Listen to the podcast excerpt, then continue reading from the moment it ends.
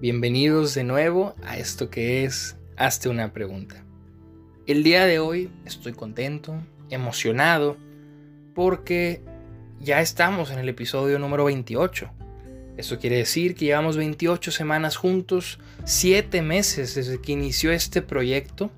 Entonces quiero agradecerle a todos los que han apoyado, los que siguen apoyándome en este trayecto y bueno, animarlos a seguir juntos ya va más de medio año que empezamos en este caminar en búsqueda de la verdad, del compartir, del tratar de divulgar y sobre todo de seguir aprendiendo. Entonces, muchas gracias. Y el tema del día de hoy, para ya entrar un poco en materia, me apasiona y lo tengo muy fresco y sé que a muchos de ustedes también les apasiona. Es más que un tema, son varios, pero se fundamentan en una serie, en un anime. Death Note, la libreta de la muerte por así decirlo. Esta serie, para los que ya la han visto, saben que está plagada de referencias filosóficas y si no la has visto y la quieres ver o la estás viendo, te recomiendo que le pongas pausa a esto, la termines o la empieces y posteriormente vuelvas. Para los que ya la vimos, para los que ya la vieron hace mucho y para los que no la han visto y quieren seguir aquí, voy a hacer un pequeño resumen. Sabemos que la serie tiene dos protagonistas centrales, Light Yagami y L. Light es un joven brillante, prácticamente perfecto, que se topa con una libreta, una libreta muy particular que tiene el poder de asesinar a cualquier persona que su nombre haya sido escrito en ella.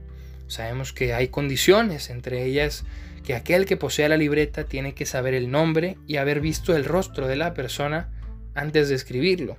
Si no escribe las causas de la muerte, morirá por un ataque al corazón. Light, cuando se encuentra con esta libreta, comienza a asesinar criminales, comienza a sentirse justiciero, como un héroe prácticamente. Todo porque él cree en un mundo ideal, perfecto, donde el mal no exista. Y si hay mal, hay que castigarlo, hay que eliminarlo. Esto comienza a preocupar a las autoridades porque al darse cuenta de que había un patrón y que muchos criminales estaban muriendo por un ataque al corazón, deciden investigar y para esto solicitan la ayuda del mejor detective que había, L. Este joven, extrovertido, prácticamente todo lo contrario a Light. Light, un joven ordenado, atractivo, popular, se va a enfrentar ante este detective igual de inteligente, pero totalmente retraído, totalmente extravagante, totalmente descuidado y con una postura muy similar a la de él, pero de antagonista. Light piensa que a los malos hay que matárseles para poder hacer justicia. Y él cree que si Light está matando también es un criminal, por tanto hay que atraparlo para poder hacer justicia.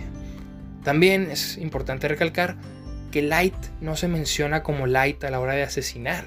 La gente al enterarse de estos homicidios lo empieza a llamar Kira. Y Kira comienza a ser un símbolo, algo similar a Batman. Alguien que no se conoce pero que se sabe que está y que para muchos hace justicia. Teniendo en cuenta este pequeño resumen, podemos entrar propiamente a la discusión filosófica. ¿Sobre qué se fundamenta la serie? Bueno, sobre la pregunta del qué pasaría si un ser humano tuviese poder de decidir sobre la vida y la muerte de los demás. Aquí quiero recalcar un ser humano, no un grupo, no varios, no muchos, uno solo. Es demasiado poder para una sola persona y es seguro que si un solo individuo pudiera hacerlo, la comparación con Dios sería inevitable. ¿Por qué? Porque nos hemos puesto de acuerdo a lo largo de la historia, hemos hecho un consenso para definir que la vida humana es lo más valioso que hay. No hay nada por encima de ella. Por tanto, si es lo más valioso dentro de este mundo, el único que puede decidir sobre ella es el divino, el Dios, aquel que está por encima de todo, aquel que da la vida pero que también la quita. Entonces, si un ser humano tuviera esto, sería comparado con Dios, claro está, pero un rasgo de Dios, al menos en la filosofía clásica, es que es omnisciente, que todo lo sabe y por tanto su juicio va a ser absoluto y perfecto, cosa que sabemos que en un humano no puede pasar. Y se demuestra claramente con Light Yagami, con Kira, que al tratar de asesinar impone su creencia corrompida por su humanidad. Y no solo eso, sino que lo que al inicio era una búsqueda de castigar criminales, cosa que no está justificada de todas formas, pronto se convierte en una búsqueda de exaltación propia. Ya cualquiera que se quiera interponer está mal y merece ser asesinado. Aquí, en cuanto a la referencia divina, es imposible no notar que hay muchísimas referencias al cristianismo dentro de la serie, muy buenas, muy buenas imágenes, mucha simbología. Por mencionar alguna de ellas, vemos el lavado de pies que le hace L a Light en una de las escenas. Sabemos que después de estar platicando bajo una noche lluviosa, entran y lo que hace L es secarle los pies, lavarle los pies a su homónimo, a Light. ¿Y qué hace Light posteriormente? Pues bueno, es el autor intelectual de su homicidio, cosa similar al relato del lavatorio de pies de Jesucristo y más adelante ser traicionado por uno de aquellos a quienes él mismo lavó, Judas Iscariote. También tenemos a Light y a L como figuras antagonistas de una justicia moral, aquel que quita vidas y aquel que evita el mal, aquellos que protegen a los demás, que están por encima de nosotros. Eso se ve simbólicamente en la introducción, en la intro de cada de la primera temporada, ¿no? cuando están ambos en una especie de rascacielos mostrándose por encima de la humanidad entera por su intelecto. También tenemos algo muy interesante, que es precisamente la unión iglesia-estado que hemos vivido en Occidente y que se da cerca del final de la serie, cuando todos los países prácticamente del mundo se rinden ante Kira, con Estados Unidos siendo el último diciendo, ya no vamos a perseguir a Kira, estamos a sus órdenes, por así decirlo, ¿no? se une la política con una deidad o con la idea de una deidad. Y sobre todo, lo más evidente, la manzana de Ryuk, este dios de la muerte que acompaña a Light y que es adicto por las manzanas, que sabemos que en la historia de la iglesia muchas veces, sobre todo bíblicamente hablando, ha representado la manzana de la discordia, el conocimiento del bien y el mal, la desobediencia misma. Y esto nos puede llevar eh, con Ryuk sobre todo, a una analogía entre este tipo de dioses, los Shinigami, y los dioses griegos. Sabemos que en la cultura griega, en la mitología griega, los dioses eran personas sumamente poderosas, pero con motivaciones humanas, motivaciones impulsivas, motivaciones arrogantes, motivaciones totalmente irracionales, como cualquier ser humano que está enojado. Así era un dios. Y así podemos comparar a los Shinigami, que si bien estaban aburridos y solo por eso llegan al mundo a ver a los humanos matarse, nos suena mucho a las guerras que provocaban los dioses griegos. Y en este sentido de la divinidad, hay algo elemental que no podemos dejar pasar.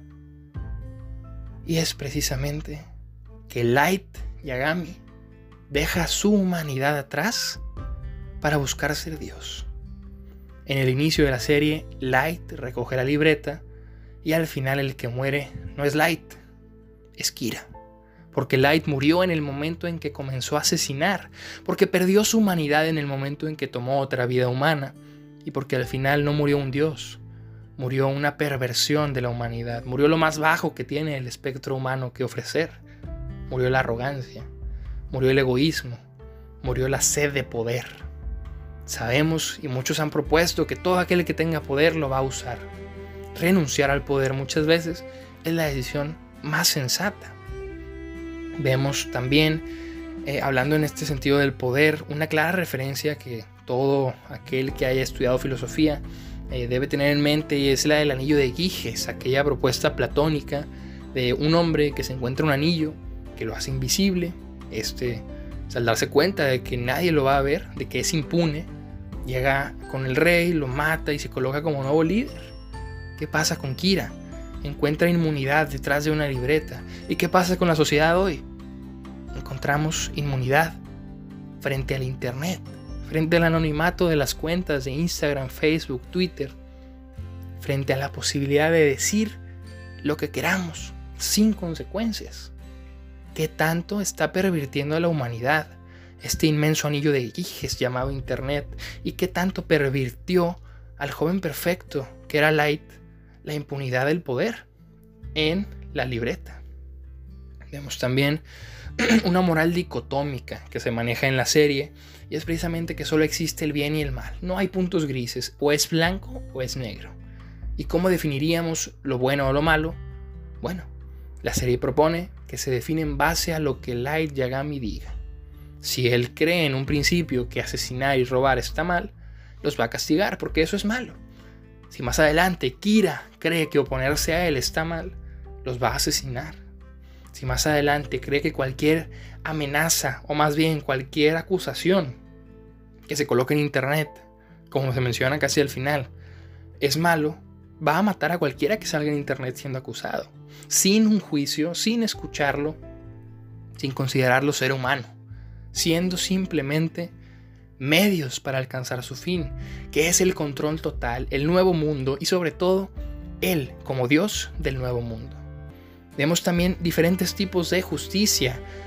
Y quiero recalcar dos. La justicia retributiva en primer lugar, que es aquella justicia que dice que hay que dar a cada uno lo suyo, en el sentido de que si tú mataste te tengo que matar, si robaste hay que robarte, etc.